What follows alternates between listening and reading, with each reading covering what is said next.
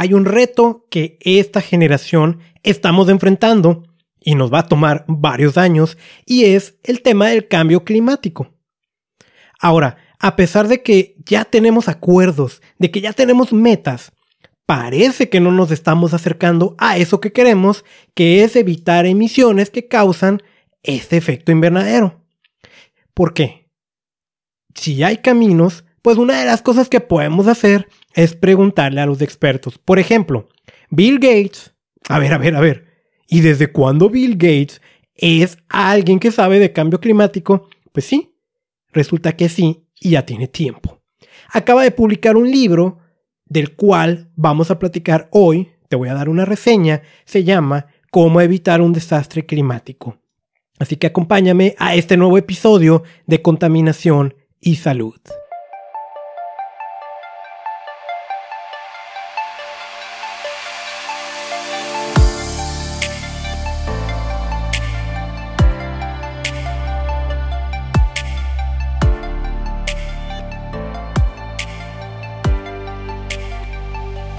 Episodio número 059 del podcast Contaminación y Salud. El espacio donde vas a aprender cómo protegerte de los contaminantes y de los químicos peligrosos que están tanto allá afuera en el medio ambiente como en tu propia casa. Soy Carlos Bustamante, volviéndote a dar la bienvenida. En este episodio, pues nos vamos a enfocar al tema de cambio climático, por lo tanto, lo voy a dar en mi calidad de líder climático del Climate Reality Project, ese proyecto que lidera el ex vicepresidente Al Gore para tema precisamente de concientizar y de crear acciones para evitar ese desastre climático del cual vamos a hablar hoy. Ahora, yo entiendo que Bill Gates es un hombre muy polémico. Por eso voy a plantar ahorita una frontera, ¿no? Yo creo totalmente en el derecho de expresarnos y de creernos lo que queramos, siempre y cuando eso no resulte perjudicial para todos los demás. Yo sé que hay teorías acerca de que Bill Gates creó el virus, inclusive teorías que vienen desde hace décadas que es el anticristo y no sé cuántas cosas. Ese tipo de pensamientos le provocan daño a la gente y ese tipo de pensamientos están bastante alineados con lo que ha ocurrido en este último año, tema de COVID y también tema de cambio climático. Y ah, lo voy a decir así tal y como es, no son bienvenidos en contaminación y salud. Dicho eso, eh, Bill Gates acaba de publicar un libro sobre cambio climático y resulta que este hombre pues sí tiene varias acciones a favor del medio ambiente. Lo vamos a ir platicando. ¿Qué puedes esperar de este nuevo episodio? Mira, primero, para no perder el objetivo de enseñarte a protegerte de químicos, te voy a hablar rápido, así muy rápido, un tip de algo que ocurre en tu cocina. De un químico ahí que está, ¿ok? Pasado eso, nos vamos a poner a hacer la reseña de este nuevo libro. Muy importante, no es a modo de resumen, es a modo de reseña. Me encantaría que lo leas. De ahí yo tomo algunos cuantos puntos que me parecieron importantes, los voy a compartir contigo, les voy a adicionar cosas mías, comentarios míos, ¿sí? y, al final de cuentas, el objetivo de, de este libro es guiarnos hacia una posibilidad de cómo evitar lo que está ocurriendo. ¿sí? Así que pues si te parece bien, entremos de lleno al episodio con el primer tema para el día de hoy. Mira, yo no tengo dudas de que tú que me escuchas, ¿no? Seguramente, en cuanto al tema de alimentación, algo estás haciendo. A lo mejor estás buscando más alimentos orgánicos, naturales, menos carne, eh, o si proviene de animales que sea de libre pastoreo, todo este tema que está muy bien y que aparte de que resulta beneficioso para ti en lo individual, también ayudas al planeta. Pero hay un detalle que a veces pasamos por alto, ni siquiera se nos ocurre, ¿no? Ya elegimos los alimentos adecuados, pero no tomamos en cuenta sobre qué vamos a cocinar. Entonces quiero aprovechar rápido, ¿no? muy rápido, para enseñarte mi nuevo sartén. Ahora, la marca y en sí el sartén no es que sea relevante, sino por lo que no tiene este sartén. Sabes que yo soy una persona que soy muy feliz, ¿no? Con, con un solo sartén yo hago maravillas, ¿no? A lo mejor y hasta si me lo propongo termino aquí haciendo un menudo. Así soy yo, ¿no? Con uno solo puedo.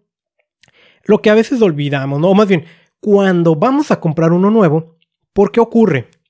Casi siempre es porque ya se le pega la comida, ¿sí? Entonces voy a dejarlo a un lado, el sartén.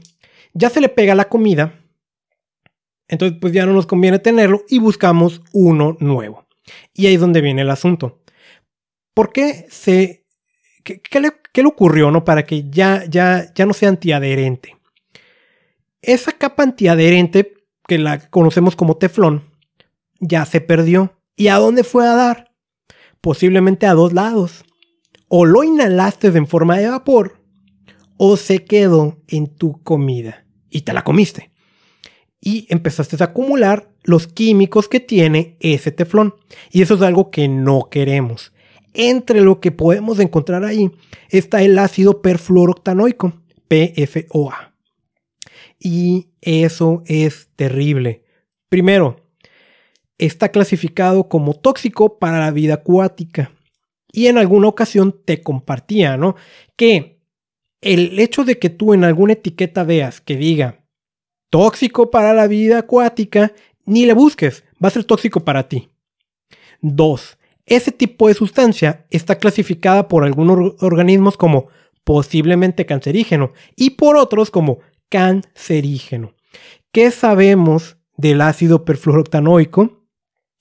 Causa cáncer, causa problemas reproductivos, hay una crisis grande de problemas para concebir, ¿sí? Es tóxico en, reproducción, afecta a la tiroides, y todo esto porque es un disruptor endocrino, es decir, afecta tus hormonas. Entonces no lo queremos. A pesar de que nos da ese confort, no queremos eso. Y eso es lo relevante de este sartén. Está libre de esas sustancias y ese es el tip que te vengo a dar, ¿no?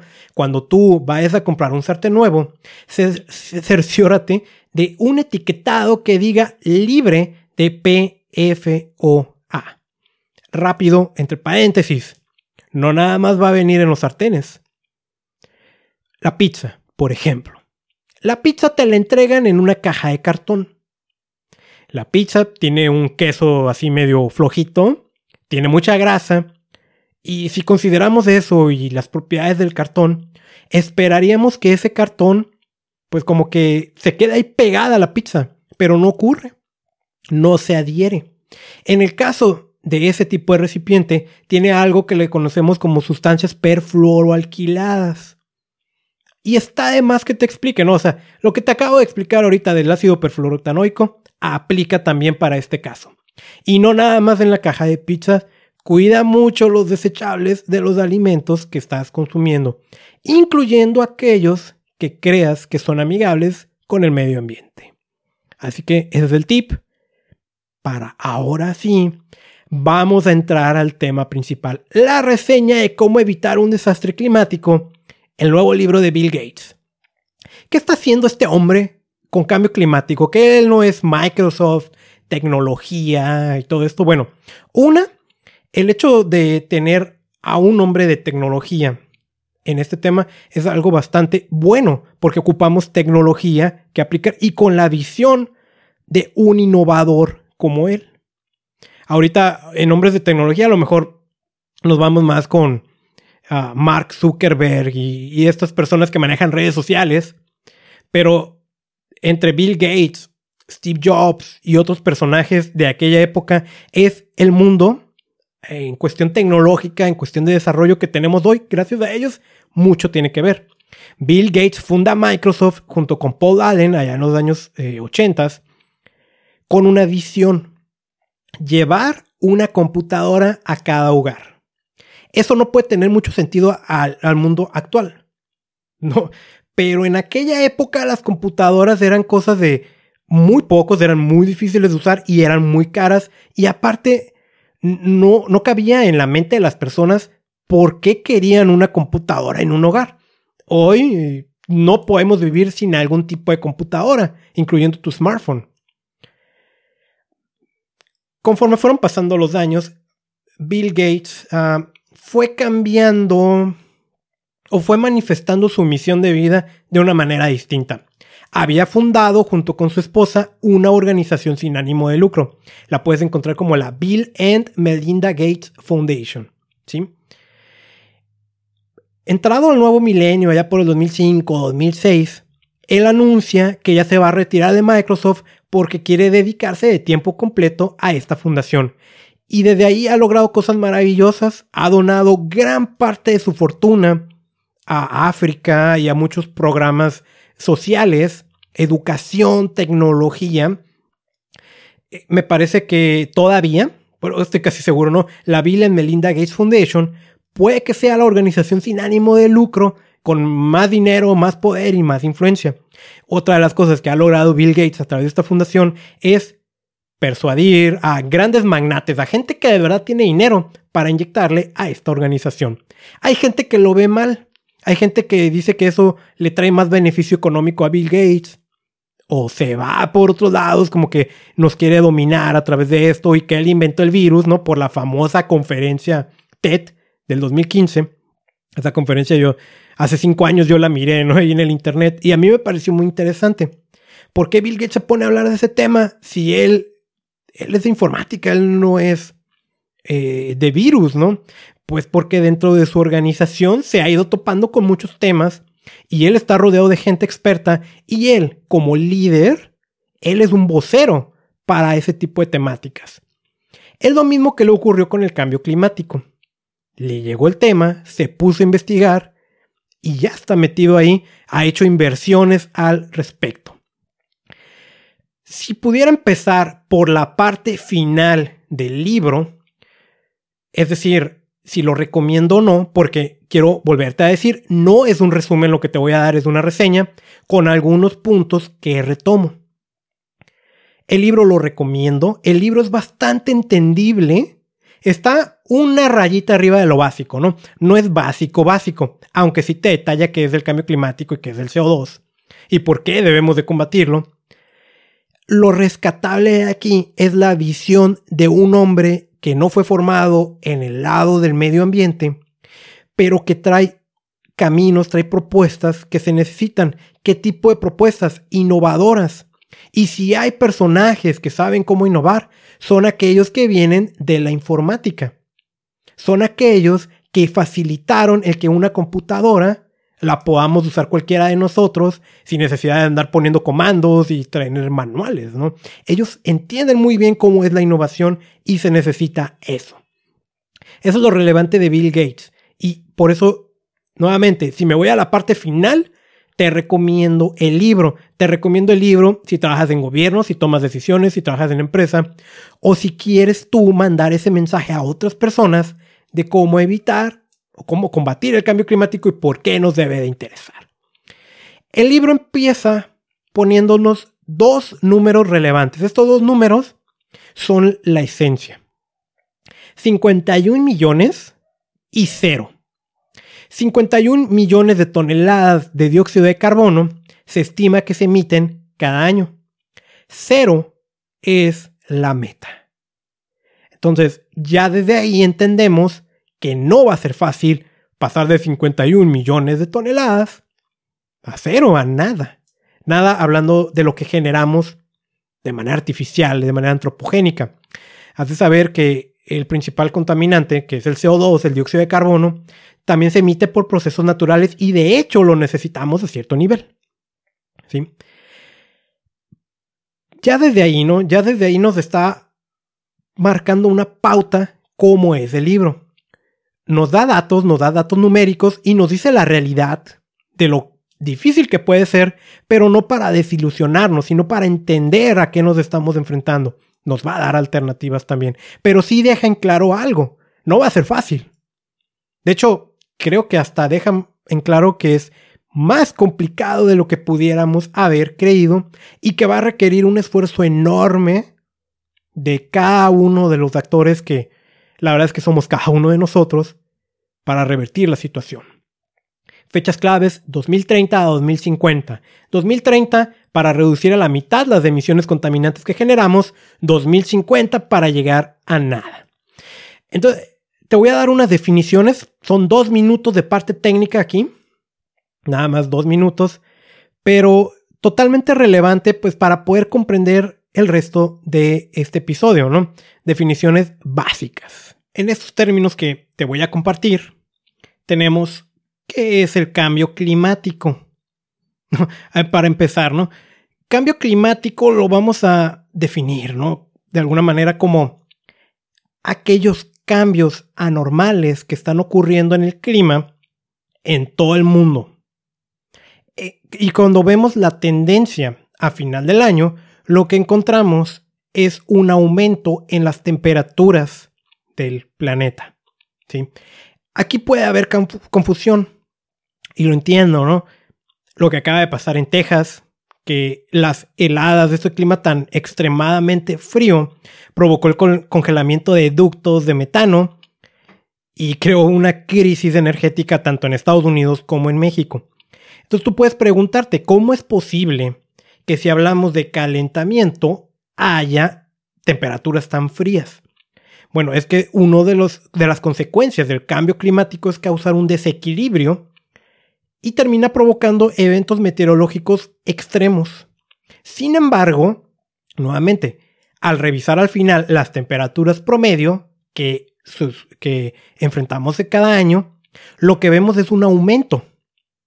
Y lo que está ocurriendo casi año tras año de lo más reciente es que cada año es más caliente que el anterior.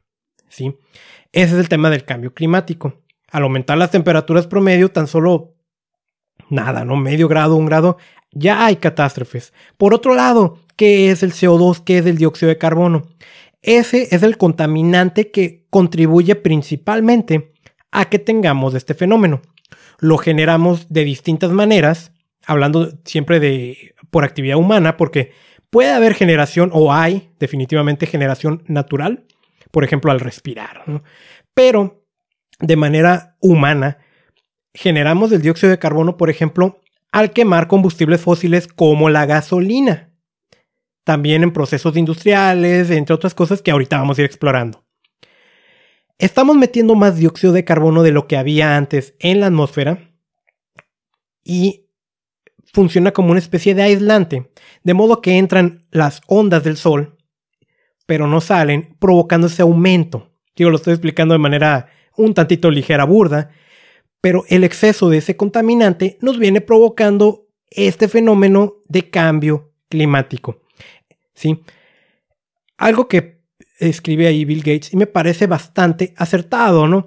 Cuando hacemos cálculos del dióxido de carbono, y a lo mejor tú has leído algunos documentos que dice CO2EQ o CO2 equivalente o dióxido de carbono equivalente, y qué es esto, debes entender que el dióxido de carbono no es el único gas que contribuye al cambio climático, no es el único gas de efecto invernadero. Nos interesan otros dos, el metano y el dióxido de carbono. De modo que cuando lo, correcto al hacer estimaciones de cuánto estamos emitiendo allá arriba es representarlo con el dióxido de carbono equivalente y es muy sencillo de hacer. La referencia es que el dióxido de carbono contribuye 1, o sea, es una relación 1-1. Otros gases contribuyen más al cambio, al calentamiento, se le llama potencial de calentamiento global. Vamos a decir como que guardan más calor, ¿no? Para, para poderlo entender de una manera más fácil, ¿sí? De modo que Solo por poner un ejemplo y ya para acabar con la parte técnica, ¿no? Si nosotros quisiéramos calcularlo, vamos a decir que tenemos un proceso industrial que emite 10 kilogramos de cada uno de estos gases. E-, es un ejemplo nada más, ¿no? Y nosotros quisiéramos determinar cuánto CO2 equivalente estamos emitiendo. Es fácil. 10 kilos de CO2, ¿cuánto contribuye? 10. Se multiplica 10 por 1. Es la relación, ¿no? Metano, que es el CH4. Emitimos 10 kilos, se multiplica por 24, que es el potencial de cambio climático, que nos da 240. El equivalente e, es como si hubiéramos emitido 240 kilos de CO2. Perdón, 250, ¿no? 25 por 10. Y el óxido nitroso, 298 por 10 son 2980. Entonces la sumatoria de eso, que tenemos más de 300, más de 3000. Digo, lo que estoy aquí ejemplificando, ¿no? Hay más gases que calientan más que el dióxido de carbono y de ahí sale ese cálculo del CO2 equivalente. Otra cosa importante, no nada más son esos tres, ¿no? Otra vez, dióxido de carbono, metano, óxido nitroso. Hay otros gases que contribuyen también al cambio climático, pero estos tres son los que más nos interesan. Entonces, esto nos lleva a preguntarnos por qué tenemos que llegar a cero emisiones de efecto invernadero. Y un ejemplo que pone Bill Gates en su libro, que a mí me pareció bastante acertado, bastante entendible, me encantó. Imagínate una bañera. ¿sí? Le pones un tapón y la empiezas a llenar de agua. Si tú sigues llenando de agua e-, esa bañera, se va a tirar. ¿sí? ¿Qué es lo que tenemos que hacer para que no se llene? Cerrarle a la llave. Si tú nada más le cierras un poquito, por ejemplo, la mitad, se va a seguir llenando. A menor velocidad, pero se va a seguir llenando. Exactamente lo mismo que ocurre con nosotros cuando estamos contaminando. Si reducimos los contaminantes que estamos emitiendo, se siguen acumulando a menor velocidad, pero siguen ahí acumulándose. Entonces, ¿qué tenemos que hacer? Cerrar completamente la llave, pero la bañera se va a quedar llena. Entonces, ¿qué tenemos que hacer? Encontrar el modo de que el agua que ya está ahí, sacarla. Ese es un problema que tenemos no nada más vamos a tener que dejar de contribuir con más contaminación, sino también saber cómo remover lo que hay en la atmósfera. Entonces, tenemos que llegar a cero. Entre las consecuencias que ya son palpables, tenemos tormentas más agresivas, inundaciones, inclusive inundaciones cuando no ha llovido. Esto les ocurre en Florida. El nivel del mar está aumentando y eso puede provocar desastres en las costas, como también desplazamiento de las personas que viven ahí. Incendios. No hace mucho tuvimos los incendios de California que fueron terribles, que deshacen el ecosistema, que ponen en riesgo la vida de las personas. De hecho, hubo muertos, que contaminan más todavía, generando como un ciclo, ¿no? La contaminación generó esos incendios y esos incendios generan más contaminación. la producción de los alimentos se reduce, lo cual es terrible también. Proliferan enfermedades donde antes no había. Por ejemplo, los mosquitos que buscan otras zonas más agradables para su temperatura y que por este desequilibrio climático viajan a otros lugares donde antes no, no había y provocan más de estas enfermedades, ¿no? Esas son algunas de las consecuencias y por eso la idea es llegar a cero, ¿sí? Otra de las cosas que nos explica aquí en su libro, esas son estimaciones que él realizó antes de que se acabara el año, ¿sí? Creo que hasta noviembre del 2020. Pero hasta ese momento, con los datos que él tenía, dice, si seguimos como vamos y no reducimos, no hacemos nada para evitar esta contaminación, lo que vamos a tener es que hacia el 2050, las muertes que ocasione el cambio climático van a ser equivalentes a las que ha ocasionado el COVID-19. Yo no sé si este dato te resulta alarmante o no. De repente estamos sesgados. Si tú no has tenido familiares o amigos cercanos que han muerto por la enfermedad, pues no te va a preocupar. En cambio, si sí, vas a estar muy preocupado. Entre los datos que sabemos, ¿no? Es que, al menos en Estados Unidos, ya ha muerto más gente que la que se murió en la Segunda Guerra Mundial. Para ellos. Entonces, es grave. Y si sigue avanzando hacia el 2100, va a ser cinco veces más mortífero que el COVID. El 2050 parece muy lejano. Yo espero llegar, algunos de los que me escuchan pues no van a llegar, ¿no? Yo espero llegar, ya llegaría pues algo entrado en edad y espero todavía aguantar un rato, ¿no? Pero sabes, pues yo llegué aquí al planeta en 1988. Llegué en un espacio en donde no me faltó alimento, no me faltó educación, no me faltó salud, algunos pues no tuvieron esa fortuna, ¿no? Algunos nacieron en un país en guerra, en pobreza, pero la tendencia marca a que hay más progreso y cada vez hay más progreso.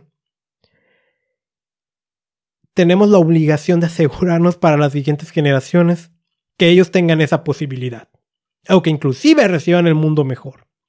Ya ahorita nosotros enfrentamos este problema del cambio climático hay que hacer algo por estas generaciones que vienen, por el planeta, por el medio ambiente. Pero no va a ser fácil. ¿Sí? No va a ser fácil. Y se hace el comparativo, ¿no? Los combustibles son como el agua. Estos combustibles fósiles que vienen del petróleo son de los que están contribuyendo a emitir estos contaminantes. Y son como el agua porque son exageradamente baratos. Me escuchas y me escuchas de aquí en México, a lo mejor te enojas con lo que acabo de decir. Y me puedes decir, oye, yo cada vez, a pesar de que el gobierno me prometió de que no iba a subir la gasolina, yo estoy pagando más. ¿Sí?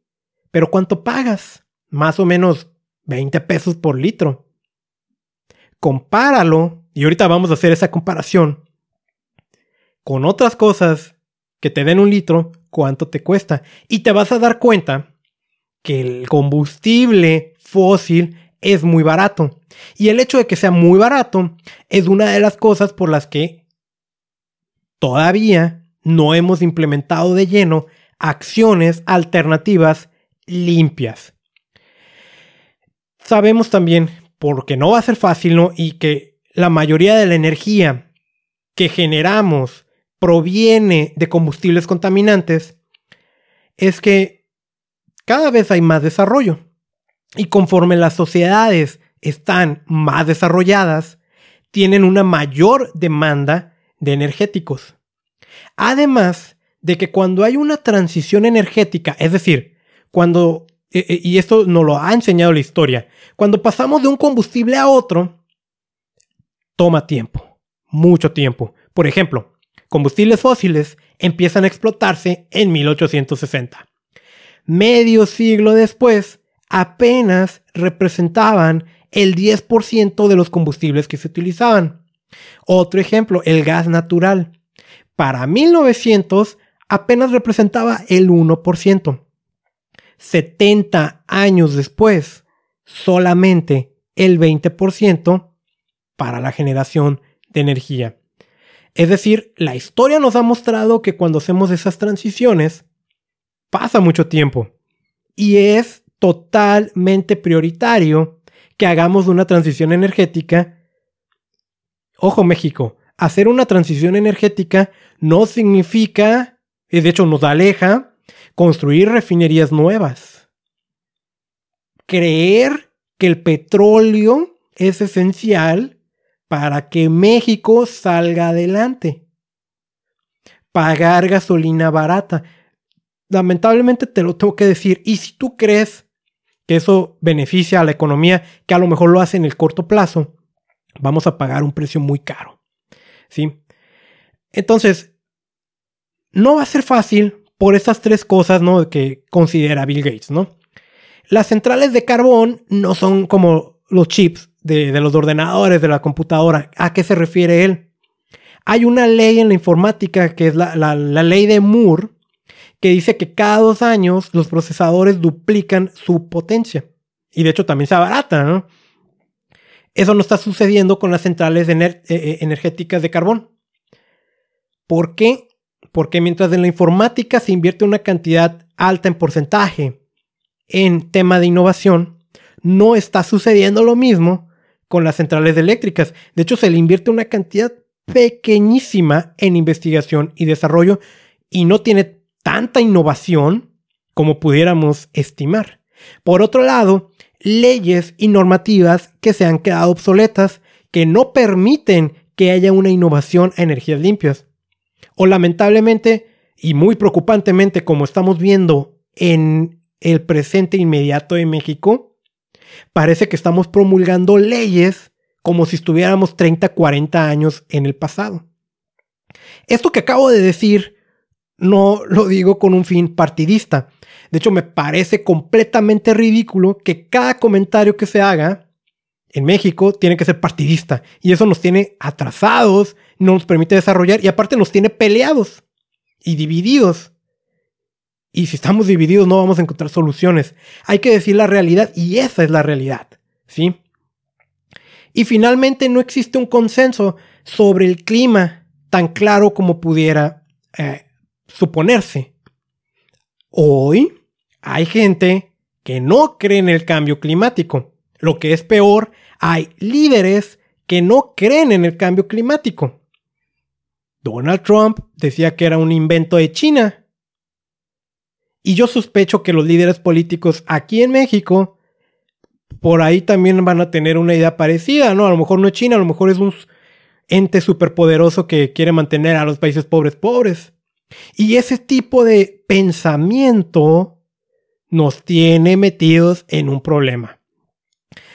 Entonces, pasamos de ahí a lo que vendría siendo la parte central del tema. Esta, yo creo que esta es la idea clave. Esta es la idea más importante de entender la problemática, lo difícil que va a ser evitar el desastre climático, de entender porque si ya hay algunas tecnologías limpias disponibles, no las hemos adoptado. Y se llaman primas verdes. Te lo voy a poner con un ejemplo. Vamos a tu gasto de electricidad. Voy a suponer que tú utilizas electricidad que proviene de una planta eléctrica que emite contaminación. Y vamos a decir que es solo un número, no tiene que ser así, ¿no? Que en promedio tú gastas 20 pesos al día en electricidad. Y un día haces la transición, pones unos paneles solares en tu casa, haces toda la instalación y la pagas a crédito. Y al momento de sacar cuánto te cuesta cada día, resulta que ahora estás gastando 35 pesos diarios. La prima verde es la diferencia entre 35 y 20, es decir, 15. Y ahí es donde está la clave. En la medida en que esa prima verde sea menor, va a ser más fácil que implementemos soluciones. Actualmente, para la mayoría de las cosas, sale más caro implementarlas que en nuestra situación actual, lo cual nos vuelve a llevar al asunto de que el petróleo y los combustibles fósiles son demasiado baratos y en el peor de los casos los gobiernos lo están subsidiando. O sea, por un lado queremos evitar la contaminación, por el otro estamos pagando para tenerla. ¿Cómo reducir esa prima verde? Pues esa es la pregunta del millón, pero una clave importante, invertir en innovación. Y se puede. ¿Sí? Esa es la parte primordial del libro. Yo creo que es la parte más importante. Entonces, vamos a lo que sigue, ¿no? En las siguientes partes del libro, va explicando temas muy importantes de sectores que generan este tipo de contaminación. Lo primero es cómo nos conectamos. Aquí es el tema de la electricidad. A nivel mundial, la estimación es de esta, ¿no? Fuentes de carbón, 36%. Hablando de lo que se genera en electricidad, ¿no? Plantas de carbón generan el 36% de la electricidad mundial el 23% de gas natural. Hay gente que piensa que el gas natural no contamina. Sí contamina. Normalmente menos. Normalmente es una palabra clave. Porque hay otros procesos dentro del gas natural que a veces no se consideran. El petróleo contribuye en un 3%. Entonces, ¿qué tenemos? Que el 52% perdón, ¿no? El 62% de la electricidad que se genera a nivel mundial proviene de plantas eléctricas que emiten gases de efecto invernadero. Y como una sociedad que cada vez está más desarrollada, demanda más electricidad. ¿Sí? Otras fuentes, las energías renovables, ahorita representan un 11%, la energía hidráulica un 16% y la nuclear un 10%. Te adelanto, la parte polémica de este episodio va a ser hablar de energía nuclear. Ok, comparativos. La, energía renovable, la energía limpia, que actualmente representa un 11% a nivel mundial, que pues la, vinculamos a energía solar y energía eólica. Ponemos unas celdas solares y de lo que nos llega del sol lo transformamos en energía eléctrica. Y la energía eólica, pues hay unos aerogeneradores, como unos molinos gigantes, que con el movimiento generan esta electricidad. La tendencia es empezar a adoptar ese tipo de energías. La ventaja es que cuando están produciendo energía eléctrica no emiten CO2. Sin embargo, hay algunas limitantes. Por ejemplo, no todos los países tienen el recurso natural necesario para operarlas. ¿Sí? O bien para poder operarlas van a requerir una inversión muy fuerte en infraestructura. Por ejemplo, vamos a suponer que quieran por medio del viento obtener su energía, pero ese país en particular no tiene ese recurso tan pronunciado y lo tiene que poner en otro lado, hay que construir una red larguísima que cuesta dinero. Otro problema es la intermitencia. El sol y el viento no están disponibles las 24 horas. Entonces, ¿qué es lo que hay que hacer? Que la electricidad en el momento en el que se esté generando se almacene. Ocupamos baterías. Las baterías tienen un límite en su capacidad para almacenar, lo cual significa que para alimentar toda una gran ciudad ocupamos muchas de estas. Son caras, normalmente, y tienen un tiempo de vida útil antes de eh, cambiarlas. O sea, todos los que usamos un aparato electrónico estamos muy conscientes de eso. Tu teléfono en algún momento ya no retiene la carga que retenía antes y lo cambias. O tu laptop ya no le sirve la batería y tienes que tener cuidado de no desconectarla para que no se apague. ¿Sí? Eso mismo ocurre al respecto, ¿no? Entonces, ¿qué opciones además de esas dos tenemos? Una opción que tenemos para generar electricidad sin emitir contaminantes de la atmósfera es la energía nuclear. ¿Qué estás haciendo tú, Carlos, como alguien que dice que quiere proteger el medio ambiente?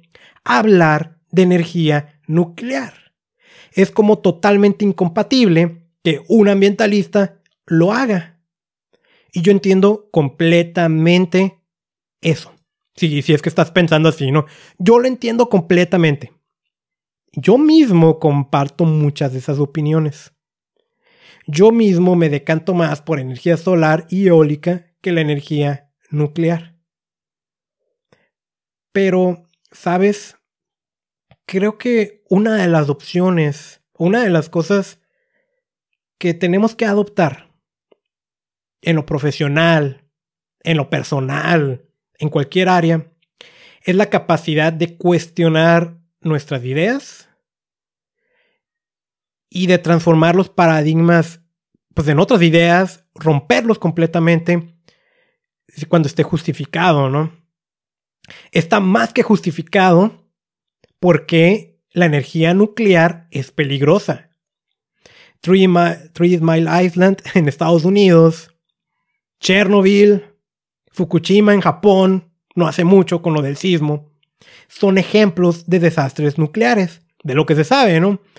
Eh, no sé si lo sepas, ¿no? En México hay una planta nuclear y hay mucho secretismo al respecto, ¿no? De, hay gente que dice que sí ha ocurrido cosas allí, ¿no? Pero, bueno. La energía nuclear es peligrosa. La energía nuclear que se esperaba hace décadas que iba a ser el futuro, parece que no lo fue y lo que queremos es deshacernos de esta. Sin embargo, y aquí es donde empieza este rompimiento de paradigmas que, ojo, No lo estoy evaluando, avalando, perdón. No estoy avalando esas ideas aún, pero sí me parece interesante. ¿no? De momento, la única fuente de energía para generar electricidad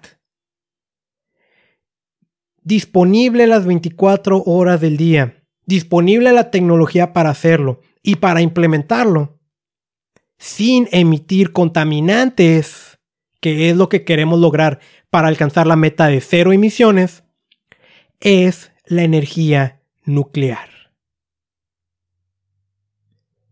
Puedes estar a favor o en contra,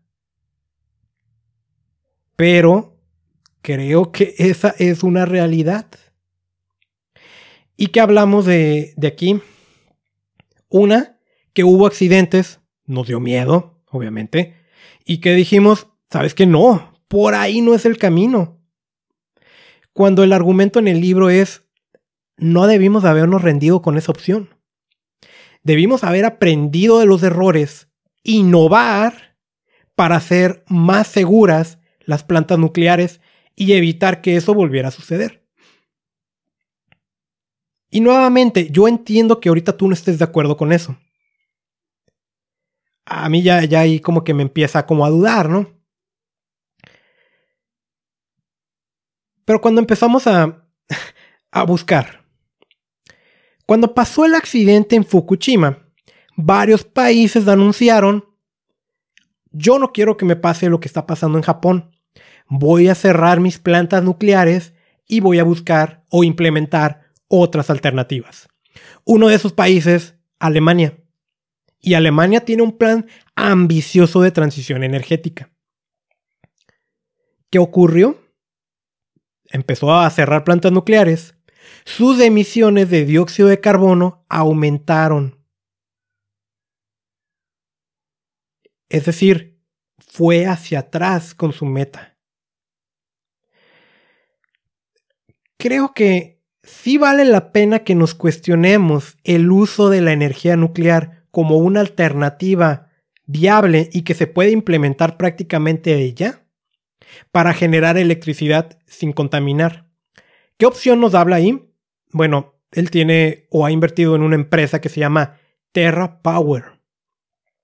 Terra Power consiste en un rediseño de los reactores nucleares. Todo esto es en la parte de teoría. Él tienen unas supercomputadoras donde están simulando cómo poder generar electricidad a través de fisión nuclear de una manera más segura, en donde el diseño aprovecha ciertas leyes de la física para que sea prácticamente imposible que haya accidentes, se generen menos residuos radioactivos que se generan, que es una contra, y para este momento ya debió haber estado operando el primer prototipo. Iba a operar en China. Pero pasó algo. Donald Trump. Donald Trump no permitió eso y ellos lo que empezaron a decir fue que China quería robarse tecnología nuclear de Estados Unidos y vetaron el proyecto. Entonces está parado en este momento. Pero nuevamente, no, hay que hacernos el cuestionamiento. ¿Y qué tal si sí? ¿Y qué tal si sí fuera una opción? ¿Y qué tal si sí fuera seguro? Hay que analizarlo. No hay que cerrarnos, o sea, no hay que olvidar algo. Estamos en una emergencia climática. Es cierto que no queremos una emergencia nuclear, pero ¿y qué tal si sí fuera por ahí la opción? Otra, tenemos la fusión nuclear. La fisión es romper el átomo, la fusión es unirlo. En ambos eh, generamos electricidad. Eso todavía, la parte de la fusión nuclear está en una fase experimental. Todavía hay que investigar más, pero ahí hay otra opción. La eólica marina, ¿sí? Tiene ventajas, por ejemplo, es poco intermitente. Eso es meter unos generadores en el mar y están dando vuelta y generan electricidad. Pero trae desventajas, es muy difícil conseguir los permisos, particularmente en Estados Unidos, y tienden a ser proyectos con mucho rechazo social. La gente no los quiere. Otra opción, geotérmico. La geotérmica, perdón. El subsuelo es más caliente que aquí arriba. Entonces hay roca caliente y la propuesta con esto es le inyectamos agua, de modo que llega a estas zonas calientes y regresa el agua ¿no? con presión, permitiendo la generación de electricidad. Desventaja, hay que excavar yacimientos y no porque hagas un hoyo ya puedes obtener esta energía. De hecho, de momento es muy baja la disponibilidad de esta opción a nivel mundial. Entonces, ¿qué, más? Pues almacenar electricidad. Las baterías, donde requerimos innovación, donde acabamos de tocar ahorita un poco el tema. La hidroeléctrica reversible, que es muy interesante esto. ¿Qué consiste, no? Que tú estás obteniendo electricidad de una fuente de energía limpia. Y en el momento tú tienes un excedente, ¿no?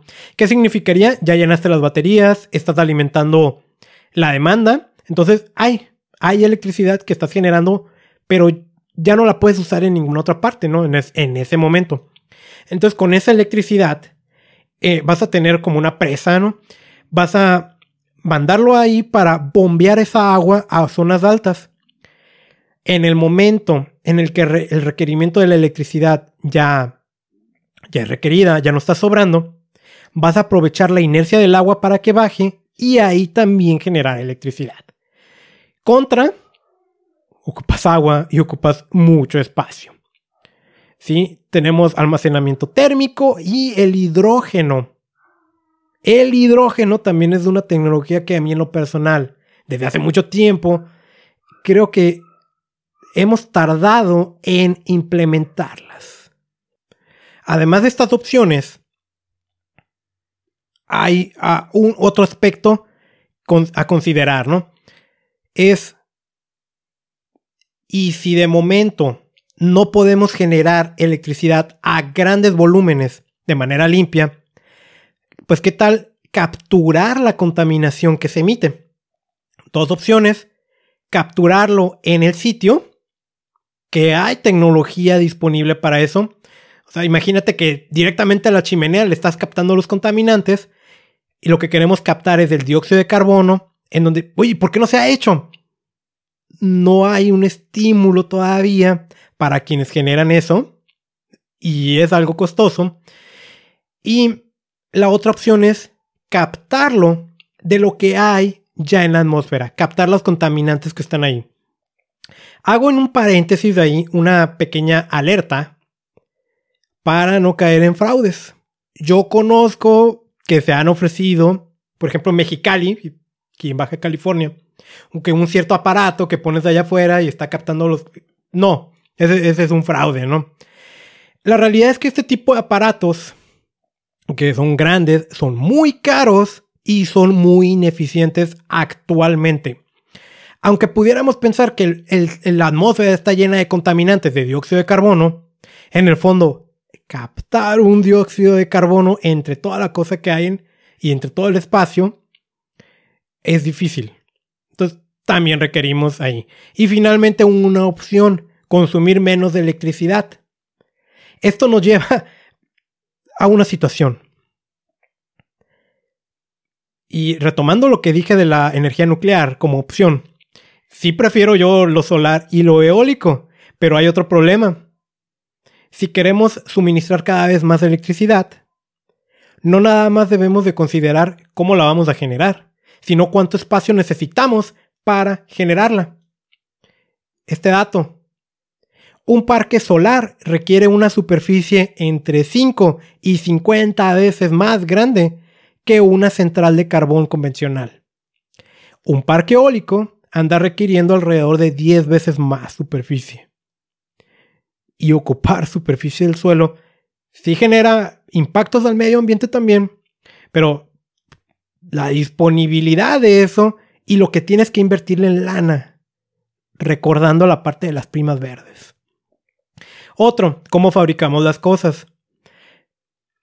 En una ciudad vamos a estar rodeados de acero, de cemento y de plástico. Ok, la electricidad no nada más genera contaminación, también genera contaminación lo que fabricamos. Plástico. Fíjate, plástico generas, por cada tonelada de plástico, se generan alrededor de 1.3 toneladas de dióxido de carbono.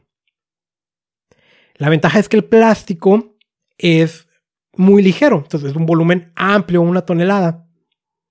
Una ventaja, desventaja, es que el plástico, por su naturaleza, no, no despide tanto carbono, mucho lo conserva.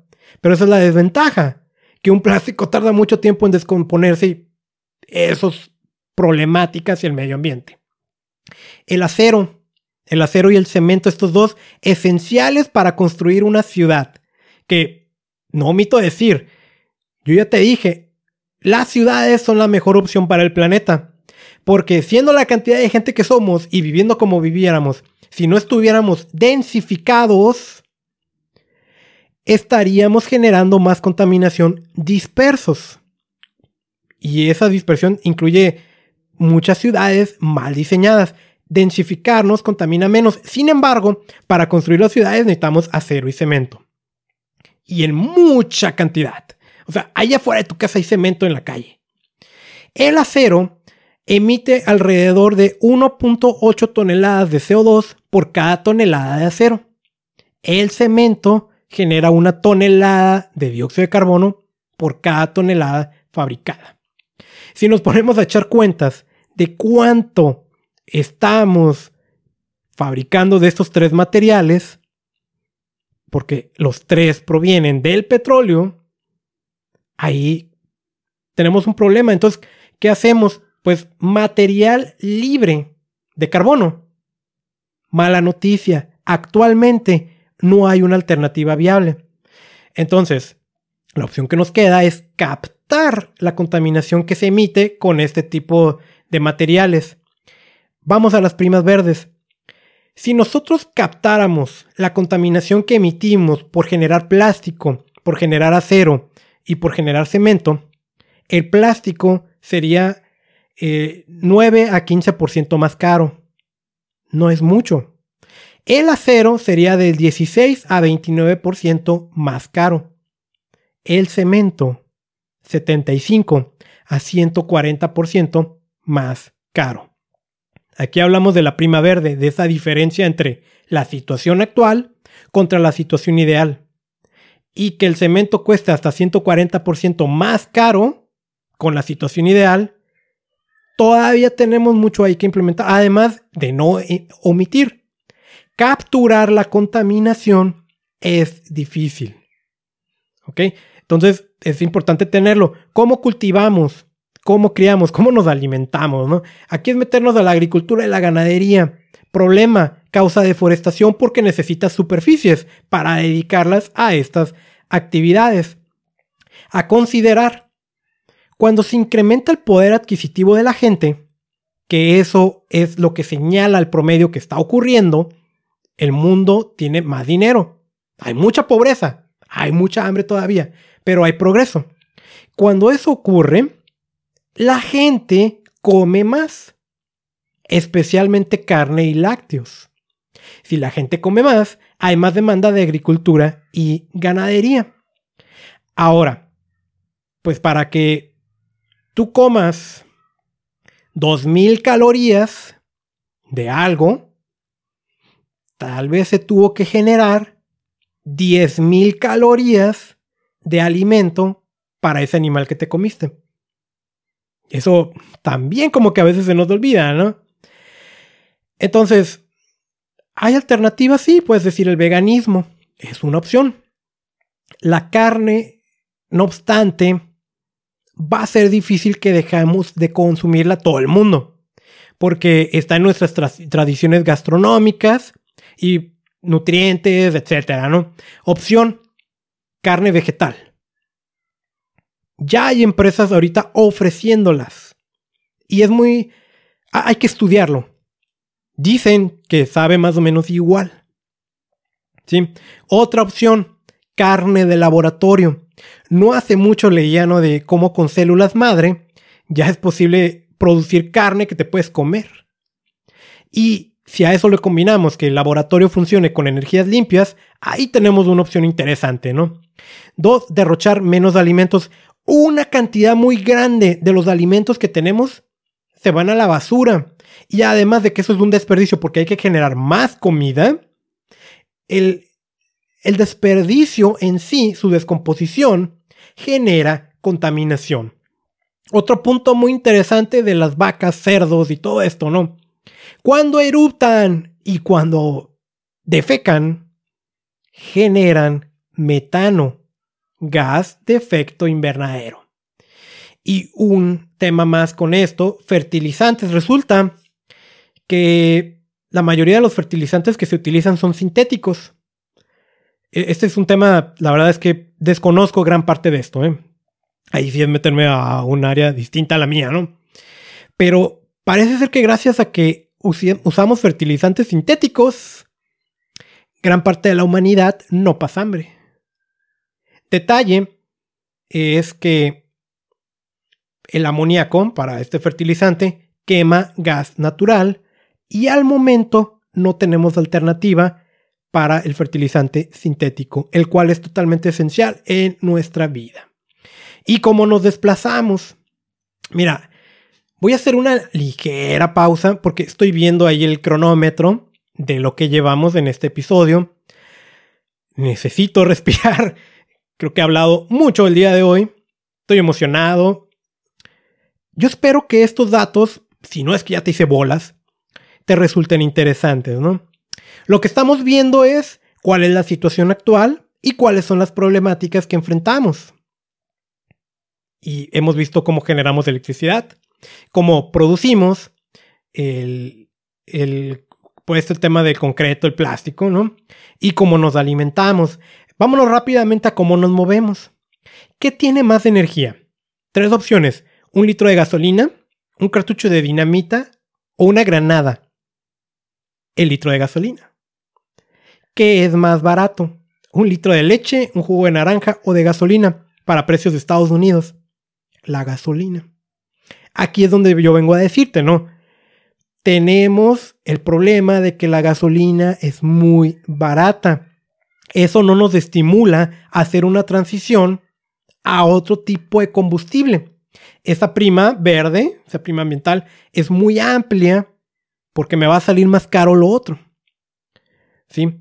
Entre cómo nos movemos y has de saber que en emisión de contaminantes, el 47% se genera a través de automóviles y motocicletas, lo pequeñito, ¿no? El 30% camiones grandes de basura, tractocamiones, un 10% en cargueros y cruceros, 10% en avión y un 3% en otros. ¿Sí? Opciones que tenemos para ya no usar combustibles contaminantes, ¿no? Está el tema de los biocombustibles como el etanol. Problemática.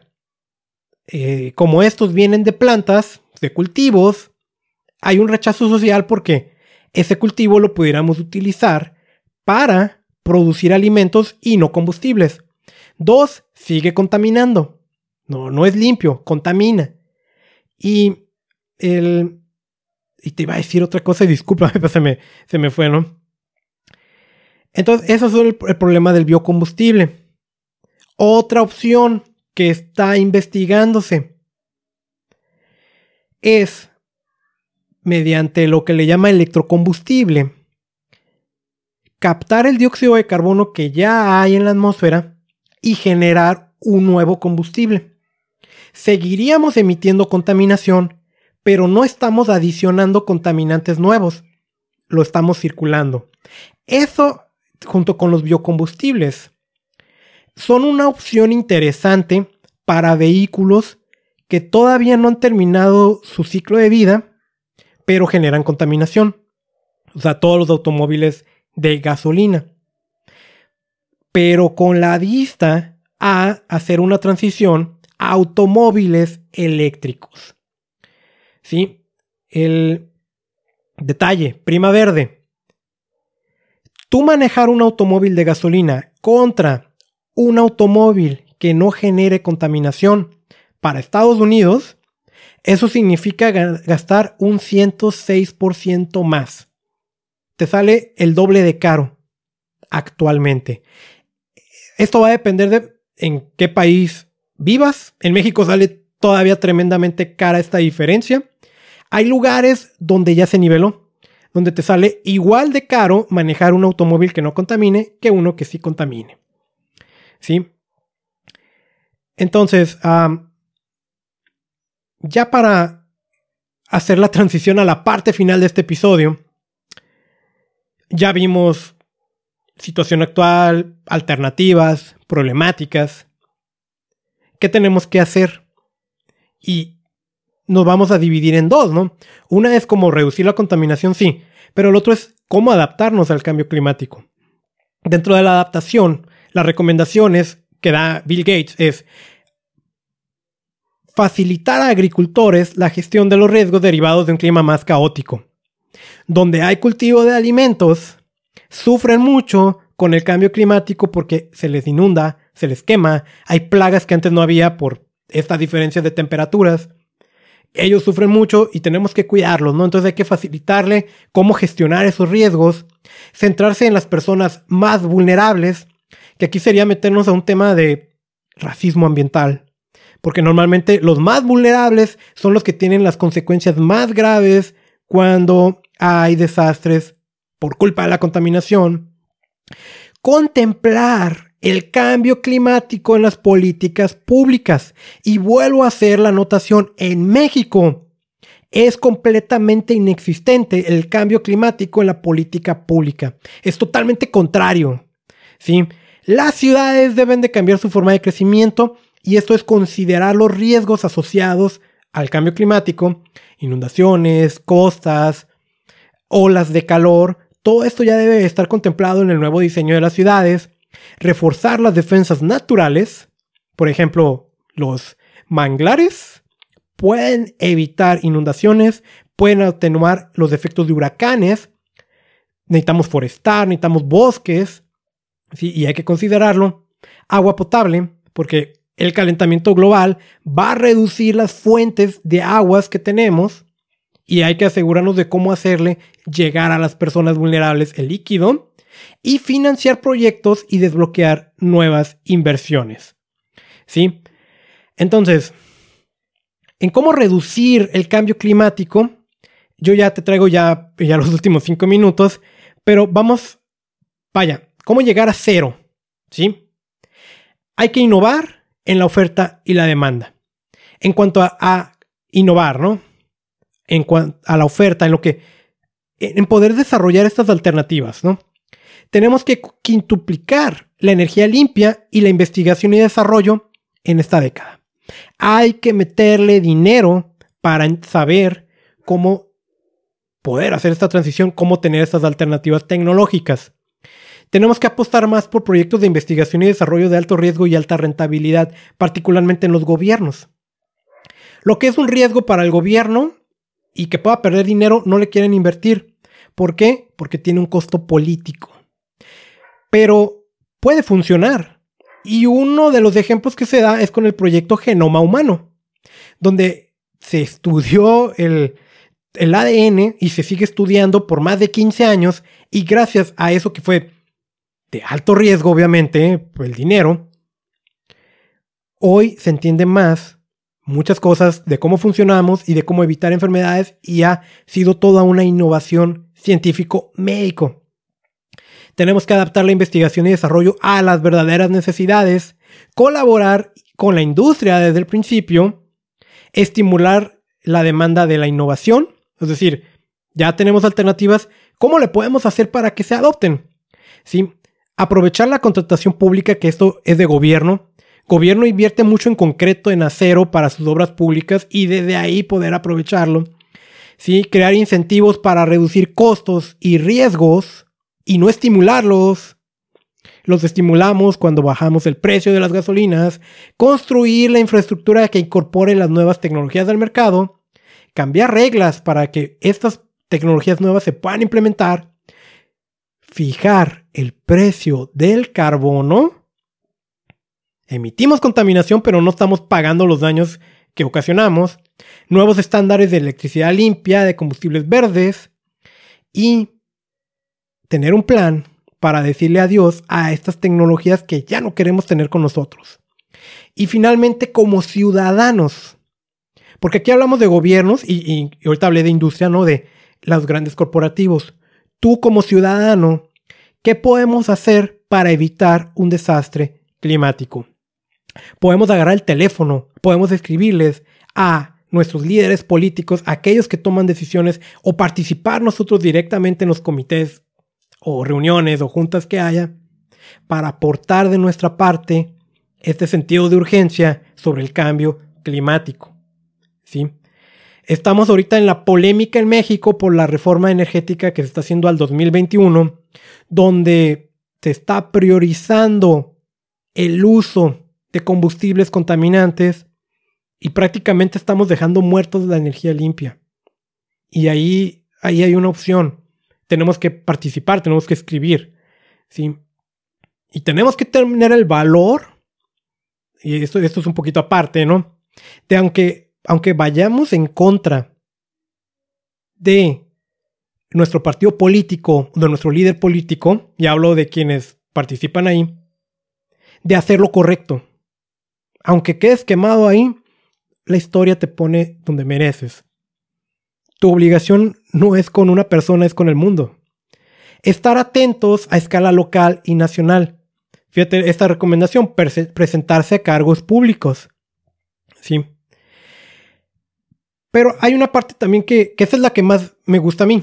¿sí? Yo, yo creo que yo he expresado muchas veces en otros episodios como que la parte de como que me dan alergia a los políticos, ¿no? Pero pues es importante. O sea, ahí sí, me guste a mí o no, eso es importante. Pero como consumidor, ahí sí creo que tengo un poquito más de control en mi apreciación.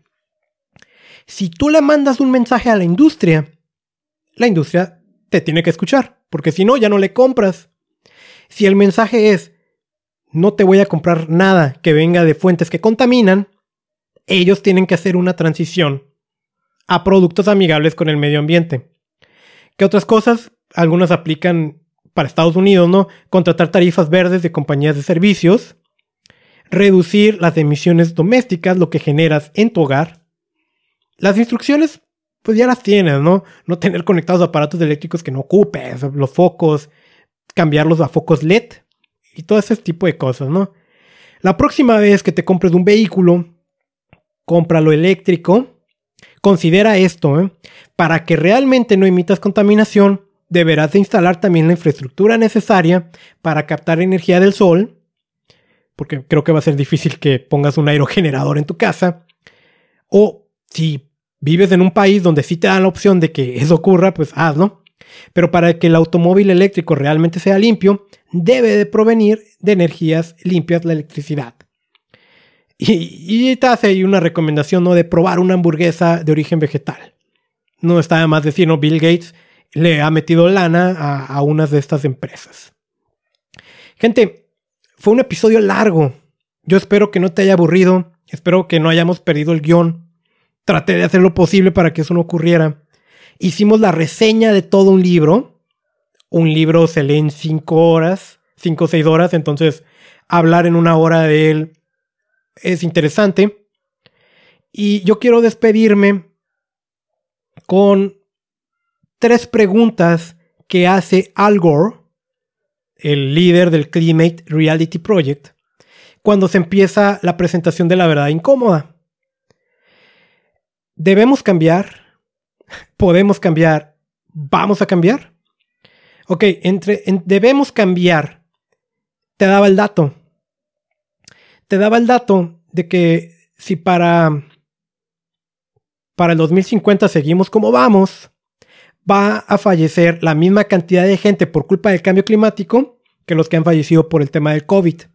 Aunque no lo dije anteriormente, y, estos datos no están actualizados, malamente, eh, no lo actualicé antes de empezar a grabar, pero en el libro se maneja, ¿no? A pesar de que nos encerramos en la casa de las cuarentenas, la emisión de contaminantes de efecto invernadero nada más se redujo un 5% comparado con el año anterior. Pero tuvo un costo, y ese costo fue un millón de personas fallecidas y 10 millones que quedaron sin empleo, y nada más se redujo el 5% de emisiones contaminantes. Y, y esa de alguna manera nos lleva a, esa segunda pregunta. ¿Debemos, eh, ¿Podemos cambiar? Bueno, hay un dato muy duro ahí, pero hablamos también de las alternativas que hay y yo concuerdo completamente con meterle dinero a la investigación y desarrollo. ¿Cuántas tecnologías actualmente no tenemos que hace 10 años, comparado esta, esta epidemia de virus con la última de la H1N1, ahorita podemos hacer maravillas desde nuestra propia casa con esos 10 años de diferencia que antes no hubiéramos podido hacer. Entonces tengo fe en que se puede hacer. ¿Y vamos a cambiar? Esa es la pregunta clave. Así que, llegado al final de este episodio, ¿sí? nada más quiero recordarte que, y este es el comercial, ¿no? Y ya para despedirme, la contaminación genera daños a tu salud. Y una de las cosas que sabemos es que para que tu cuerpo se pueda defender, debe de tener la materia prima necesaria para defenderse. Por ejemplo, nutrientes. Entonces es una buena idea suplementarse. Hay una marca nada más que yo recomiendo y tú la puedes encontrar en la página reiniciate.usana.com. Te recomiendo los Usana Cell Essentials y Usana Biomega, además del Usana HPS que ayuda, promueve una buena salud de tu hígado que es el órgano que suele sufrir más en entornos contaminados. Reiniciate.usana.com. Este mensaje lo hago como distribuidor independiente. Mi número es 9590-358. Esto no lo hace el corporativo, lo hago yo. Yo soy responsable de este mensaje. También te invito a que compartas este episodio, te suscribas al podcast desde la aplicación que me estés escuchando. Google Podcast, Spotify, Apple Podcast. Virtualmente estoy en todas y hagamos algo por el medio ambiente. Soy Carlos Bustamante y mi misión es enseñarte a proteger tu salud de la contaminación.